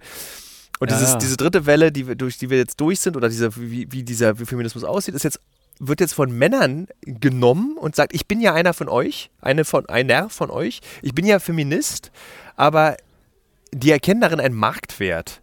Und das ist ja, kann ja nicht im Sinne des Feminismus sein. Und deswegen nennen sie es Postfeminismus. Ja, ja. Also es hat den Feminismus überwunden und wird jetzt Und auch noch er jetzt? patriarchal Also vermarktet. patriarchal wieder. Es wird vermarktet im Ja, Sinne des Mannes. also wenn Sascha Lobo auf dem OMR-Festival, sagt ja alles nichts, ähm, Lobo, ja, aber was äh, ist es ist äh, so ein Po- Podcast-Festival. Ah, äh, Quatsch, ein Medien, äh, ein, Riesenfestival. Wenn der auf dem Festival sagt, irgendwie, wie man, äh, äh, wie man Feminismus macht, dann ist es für mich Postfeminismus. Das ist einfach überwunden. Mhm. Das ist einfach, hat nichts mehr mit der ursprünglichen Sache zu tun. Und Männer benutzen jetzt in ihren patriarchalen Strukturen dieses, diesen Begriff, um damit, und um mehr geht's nicht, Geld zu verdienen. ja, ja. Das war's. Also bitte, da schließt sich der Kreis wieder, nicht? Was macht man? Kapitalistische, kapitalistische Strukturen haben am Ende immer nur die Ja. Maximierung von Profit, egal wie. Wenn Benjamin von Stuttgart-Barre dieses Buch zum Beispiel rausgebracht hätte und gesagt hätte, 10% der Verkäufe gehen nicht an mich, sondern 10% der Verkäufe gehen an solche- Weißen Ring oder an irgendwelche Ja. Frauenhäuser. Wollte ich oder gerade sagen. äh, ich mache die noch Wachstiftung auf oder sowas. Ja. Toll. Wenn Sascha Lobo äh, auf diesem Festival gesagt hätte, in meinem Vortrag über Feminismus und wie man den richtig macht, äh, die Einnahmen, und das sind wahrscheinlich ein fünfstelliger Betrag, der dann eingenommen wird damit, wenn er gesagt hätte, diesen fünfstelligen Betrag spende ich äh, den RechtsanwältInnen, die sich irgendwie um Vergewaltigungsopfer kümmern oder um Opfer oder ich mache damit irgendwie eine, eine Wirtschaftsstiftung auf. Ja um gut, Frau- egal was. Egal was. Dann hätte ich gesagt, okay, feine Sache. Ja, aber aber so- irgendwie Ja, er? weiß ich nicht. Ich merke gerade, dass du das auch sehr streng. Äh, Ja, ich- ich Nein, das- dass du es auch streng mit diesen Endungen immer machst. Ne? Ist es eigentlich schlimm, wenn ich darauf nicht drauf achte? Ist überhaupt nicht schlimm. Ähm, ich mache das nicht, auch nicht streng. Manchmal rutscht mir das auch so raus. Ich finde das irgendwie, äh, mir Ja, macht das gut. Spaß. Gut. Es ist ich fand es am Anfang auch blöd, ja. weil ich dachte, das versaut ja die Sprache. Ich war genau, ich war nicht anders als Dieter Nur. Und dann habe ich mich damit beschäftigt und habe mir die Argumente, Argumente angeguckt, warum man das macht. Und dass man sagt, ich nehme in Kauf, dass es komisch klingt, dafür, dass den Leuten während des Hörens bewusst wird, dass wir in einer patriarchalen Ja, ja. Gesellschaft leben. Gut, das wollte ich nur wissen. Genau. Also meine, nimmt auch keiner übel, wenn man Nö. jetzt, äh, man kann ja sich daran. Nö, manchmal sage ich irgendwie Podcasterinnen und Podcaster, manchmal Ja. sage ich PodcasterInnen, manchmal vergesse ich es, so wie es mir gerade gefällt. Also es ist so, der, der, der Zweck ist erfüllt. So, ja, ich würde sagen, zwei Fragen. Ich sehe zwei Fragen noch. Eine ist ganz einfach zu beantworten. Äh, was ist so geile, das sind so richtig geile Fragen, die dir gestellt werden. Machen wir eine einfache. Einen, äh, ein Architekturbüro, Zanderroth GmbH, in dem äh, meine Ex-Freundin äh, Lieschen, meine erste Freundin aus der Schule, arbeitet, möchte gerne wissen, vielleicht hat sogar Lieschen gefragt, wie wohnt sie es eigentlich in der Karl-Marx-Allee? wie ist es jetzt in so einem stalinistischen Zuckerbäcker? ja, das finde ich ja alles furchtbar. Diese, weil dieses allein das Adjektiv und dann dieses Sub, das, Zuckerbäcker ist alles. das ja. Zuckerbäcker. Es ist, ist wunderbar. Man, man sieht die, man spürt die Hoffnung für eine große Mehrzahl von Menschen ordentliches Wohnen zu realisieren. Und das war eine Art Probe.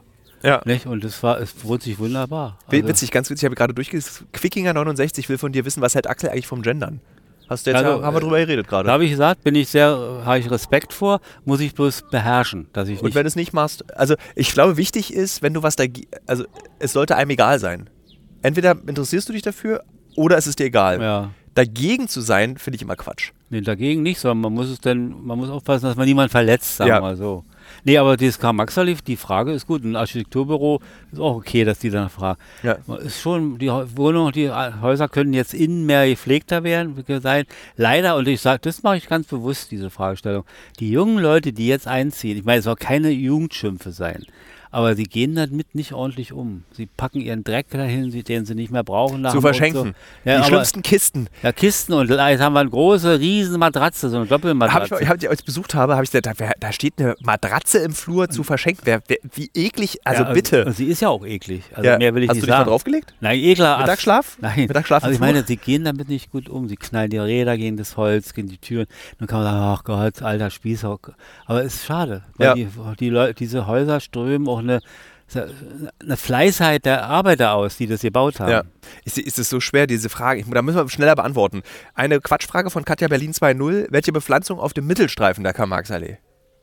Was Wel- schlägst du vor? Was würdest du da pflanzen Achso, was ich vorschlage. Ja, Palmen. Ich würde Linden sagen. Linde, es wird doch so dunkel dann. Palm? Das passt doch jetzt dann zum Wetter hier bald. Ach so. Ich weiß, dir, jeder Gärtner sagt, nee, Palmen brauchen auch Schatten oder so, ne? Äh. Hm. Das ist wieder so eine lange Frage. Guck mal, hier sowas. Ich, ich kann ja mal nur. Ich, Vater, ich kann ja mal so komplizierte Fragen, ja? Also tolle Fragen. Wie fühlt sich sexuelles Begehren im Alter an? Wie geht es mit der Liebe in diesen Zeiten? Worüber macht man sich so viel, zu viele Sorgen, wenn man jung ist? Könnten wir drei Stunden könnten wir reden. Ja, wäre ein extra Podcast. Toller, Ja. Tolle Fragen. Wolltest du jemals aus Berlin weggehen? Die letzte Frage beantwortet, nein, kam nie in Frage. E egal jetzt wohin. Gut, dann war letzte Frage jetzt. Auch Buchtipp, ja, Buchtipp für Herzschmerz. Finde ich auch spannend. Würdest du, Herzschmerz kennst du gar nicht wahrscheinlich, ne? Nee, da bin ich jetzt nicht so. Für Herzschmerz, Peter Nein. Weiß, Ästhetik des ja, Widerstands. Gottes Willen, das wäre, das wär, nee, das darf man nicht sagen. Für Herzschmerz, Stefan Zweig bietet sich an in vielen Dingen, nicht alles. Ja, Herzschmerz, vielleicht, nee, kann ich jetzt nicht so sagen, ist nicht so mein Gut. Problem. Dann letzte Frage von Melanie Apfler. Wie geht's dir als Obi? Herrlich. Eine wunderschöne Zeit jetzt. Ganz toll. Vater, vielen Dank für diese ganz tolle Folge wieder. Also ich muss, du hast ja immer gar keine Lust, wenn ich dich da rein nötige in diesen Podcast, aber für mich ist das ja Therapie, Beschäftigungstherapie, für dich auch gleichzeitig äh, und ihr Hirn auf Trab halten und äh, viele Hörerinnen und Hörer, und ich sehe es ja an den Downloadzahlen, an den Hörerzahlen, sind mittlerweile große Fans von dir. Und Vielen äh, Dank. das ist irgendwie ganz toll und ich finde, das sollten wir auch weiter betreiben. Vielen Dank für diese sehr schöne Folge. Wir gehen jetzt zu deinem Bruder, Onkel Bernd, und seiner Ehefrau, Tante Beata. Die sitzen schon am Kaffeetisch und wir essen unseren äh, Pfingstkuchen, den ich als, wie hast du es vorhin genannt, göttliche, wie, was war das, äh, wie hast du es genannt, was ist Pfingsten, göttliche Achso, Äh, die, wieder äh, die Ausschüttung des Heiligen Ausschüttung. Geistes. Genau, die Aus wir, wir, wir trinken eine Ausschüttung des Heiligen Geistes und essen Erdbeerkuchen. Aber wie gesagt, das entspricht meiner atheistischen Erziehung, dass es eigentlich auch ein bisschen verhirngepiepelt wird. Äh, liebe Hörerinnen, liebe Hörer, das war die Folge mit meinem Vater. Sie war wieder toll, ich finde es. Also ohne, dass ich hier reingehört habe. Ich werde sie jetzt noch gleich versuchen mal zu schneiden, weil Nils hat Pfingsten und der will sich auch ein bisschen ausruhen. Äh, ich lese heute Abend noch die aktuelle Kolumne aus der Berliner Zeitung ein. Mein Vater hat sie heute gelesen. Das ist ja die Kolumne von heute. Nee, Mutter hat sie gelesen. Von gestern. Du hast Ja, die ich- nicht gelesen? Nein, ich hatte sie mir noch ja nicht gegeben. Da war so von dem Geburtstag von Hermann Bayer so begeistert, der da drüber ist, als, Ja. als Artikel hat sie gleich weggelegt, aber kriege ich noch. Gut, ist ja enttäuschend, Vati. Nein, kommt da. Ähm, genau, die lese ich gleich nochmal vor. Wir hören uns in der nächsten Woche. Ich fliege am Dienstag nach Nigeria und überlege mir jetzt schon mal, was ich für eine Folge mache aus Nigeria. Darf ich mal gleich noch zu dieser Ja, ja, Sache was bemerken?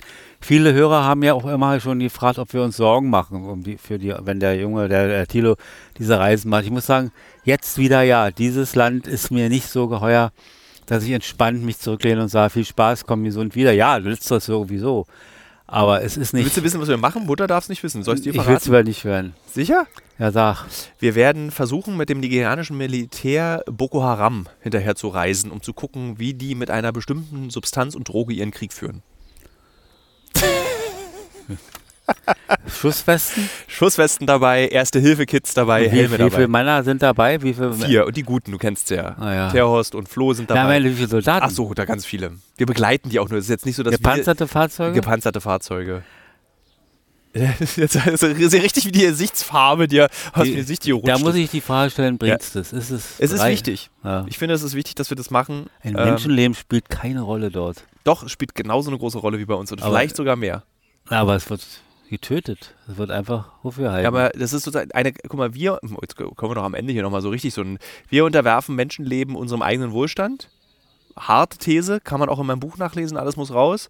Dort ist das Menschenleben, ist Auge in Auge. Da ist dann ein, ja, ein, ein das- IS-Kämpfer, ein Boko Haram, äh, ein, ein Islamist, der ähm, eine Schulklasse entführt, der Mädchen entführt. Ja, Aber das ist das, das ist es, das war's. Wir verschließen die Augen vor dem Tode Zehntausender, die für unseren Wohlstand sterben. aber du fährst natürlich aber mit den Unterdrückern oder was sind die Soldaten jetzt? Vielleicht die sind eher so, sind keine Unterdrücker, das ist eher so, Mhm. die beschützen die Bevölkerung. Also ja, es ist schon eher auf, also es ist auch alles äh, im Rahmen. Wir Mhm. gehen jetzt kein, ich gehe ja nie unnötige Ja, ja Risiken ein. Also mein Beruf ist ein einziges unnötiges Risiko, aber wir gehen ja nie unnötige Risiken ein und würden jetzt sagen, okay, wir gehen, gib mir mal eine AK-47, ich renne mal nach vorne. Würde ich ja Nee. nie machen.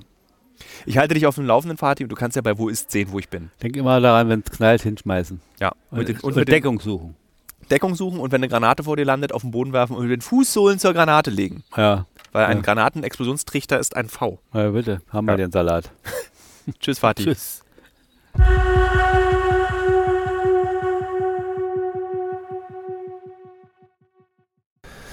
So, es ist ein Tag später, ein Tag nachdem ich mit meinem Vater dieses ähm, zauberhafte Gespräch geführt habe. Ich sitze gerade im Büro und bereite meine Reise nach Nigeria vor und habe den Moment genutzt, um die Kolumne einzulesen. An einem Tag im Frühling beobachte ich den wilden Weizen am Frankfurter Tor. Beobachte, wie sich die Ähren unter den Fenstern der Häuser im Wind wiegen. Ich blicke in dieses kleine Feld wildester Berliner Natur und bleibe stehen, nehme mein Telefon aus der Hosentasche und mache ein Video davon. Für mich als Berliner beginnt damit das neue Jahr, wenn die wilden Wiesen noch nicht trocken sind. Ich weiß, ich werde dieses Video nie wieder ansehen, aber ich war von der Schönheit, von der Einfachheit dieser Pflanze, dieses Fleckens so ergriffen, dass ich dachte, ich könnte diesen Moment für immer festhalten. Wenn Eltern Smartphones geschenkt bekommen, machen sie das genau so. Alles und jeder wird wild fotografiert. Ich frage mich, warum ich das Gefühl hatte, diesen Moment für immer festhalten zu wollen. Vielleicht, weil es nichts Rätselhaftes gab, nichts, was es herauszufinden gilt. Die Ehre des wilden Weizens ist schön, daran gibt es keinen Zweifel. Das Licht, das mich im Augenwinkel trifft, golden und warm, der leise Verkehr auf der Kreuzung, ein Mann, der mit ausgestreckten Beinen auf einem Stuhl vor der Galerie im Turm, Zigarettenrauch, die Augen dabei halb geschlossen, den Arm auf dem Bauch abgelegt, auf dem Boden ein Glas Wein. Weiter hinten Buhlspieler, dort, wo früher ein Stadion stand und heute der Rosengarten ist.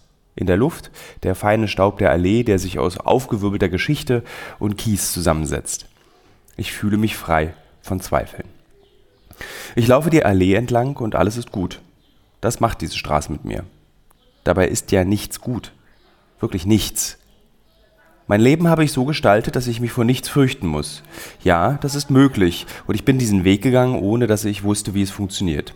Ich habe auf jede Frage, die sich mir gestellt hat, eine Antwort gesucht und nicht aufgehört zu suchen, bis ich eine Antwort gefunden habe, die mich befriedigt, die mich beruhigt. Ich habe gelernt, das bedeutet es, mutig zu sein. Der, ausgen der ausgesprochen ängstliche Mensch will keine Antworten auf seine Fragen. Als Kind habe ich auf dem Boden der Wohnung von Oma 1 nahe der Storkower Straße gesessen und Radios auseinandergeschraubt. Als Jugendlicher mit Oma 2 in New York die Angst vor der Welt verlieren wollen, als junger Erwachsener habe ich die Stadt verlassen, weil ich wissen wollte, ob ich ohne meine Familie sein kann. Und dann kamen all die kleinen und großen Fragen. Wie fühlt sich Krieg an? Wie die Angst vor einem Menschen, der dich töten will? Wie fühlt sich das Glück der Überlebenden einer Katastrophe an? Was träumt ein Mensch, der Schlechtes tut? Was sind die Probleme, an denen wir als Menschen zerschellen? Große Fragen und viele kleine Antworten. Tausende, Abermillionen Geschichten, Erzählungen, Menschen, Momente und ich hatte immer das Gefühl, das ist mein Leben. Ich muss mich vor nichts fürchten, muss keine Angst haben. Ich habe auf alles eine Antwort. Dieses Leben hat mich tolerant gemacht. Nimmt mir die Wut, nimmt mir das Aggressive. Oft nerve ich meine Eltern am Armbrotstisch damit, auf alles eine Antwort zu haben. Sagt dann meine Mutter und schiebt mir Nachtisch zu. Ich bin jeden Tag mit der Angst der anderen konfrontiert. Diese Angst zum Beispiel ist der Grund, warum sich viele freuen, dass die letzte Generation so abschätzig behandelt wird. Eine terroristische Organisation wie der IS, wie der NSU. Warum applaudieren Menschen, wenn Autofahrer auf der A100 jungen Frauen auf die Hände treten, ganz so, als wären diese Autofahrer ohne Gefühl geboren? Ich sehe in den Gesichtern dieser Männer die Angst. Sie kennen die Frage, was tun, wenn die letzte Generation recht hat. Sie wollen die Antwort nicht hören. Wir Menschen neigen in Momenten großer Unsicherheit zum wütenden Um uns schlagen. Jeder, der in einen Beziehungsstreit eingeengt wird, jeder, der Angst hat, ob Tier oder Mensch, beißt. Wir können das gerade sehr gut beobachten, denn es gibt genug Gründe für die Menschheit, Angst zu empfinden. Wer mutig sein will, erträgt die Antworten. Aber nun betrifft es auch mich. Ich stoße auf Fragen, auf die es keine Antworten gibt, und das bereitet mir größtes Unbehagen. Ich fürchte mich nicht mehr vor den großen Fragen dieser Welt, aber ich fürchte mich jetzt vor den großen Fragen des Menschseins. Ich war immer unterwegs, damit ich nicht an diese Fragen denken muss, an die Fragen, die keine Antwort kennen, damit ich erst gar nicht versuche, eine Antwort zu finden. Fragen so groß, dass ich sie als kosmischen Horror beschreiben würde. Wo werden meine Eltern sein, wenn sie nicht mehr sind? Wo wird mein Bruder mit mir stehen, wenn es passiert? Wo werden mein Bruder und ich sein, wenn wir verschwinden? Plötzlich sind sie da, diese Fragen, haben Einzug in mein Leben gehalten, in mein Leben hineingeschlichen haben sie sich. Ich weiß, diese Fragen sind nichts Besonderes. Sie beschäftigen mich wie jeden anderen Menschen auf der Welt auch. Wer Eltern hat, denkt darüber nach. Und trotzdem fühlt es sich an, als wäre ich der Einzige, der diese Gedanken hat. Ich denke darüber nach, als ich in den Weizen blicke, die Fassade hoch am Stadienbau im abendlichen Licht, und kurz vergesse ich alles. Im symmetrischen Rauschen einer Wiese wird das Grübeln verschluckt. Es verschwindet. Und dann wird mir klar, es ist nicht der Frühling, es sind nicht die Pflanzen, die mich beruhigen, nein, es ist die Heimat, die Straße, es sind die Dinge, die ich sehe, weil meine Eltern sie mir gezeigt haben. Heimat ist, was ich von ihnen gelernt habe. Und dieses Gefühl, das verschwindet nicht mit meinen Eltern, es verschwindet erst, wenn ich nicht mehr bin. Das ist der Grund, warum ich diese Wiese am Frankfurter Tor so beruhigend finde. Das ist der Grund, warum ich sie bewundere, weil es mein Zuhause ist, das meine Eltern mir bereitet haben. Meine Stadt, mein Nest. Wir hören uns nächste Woche.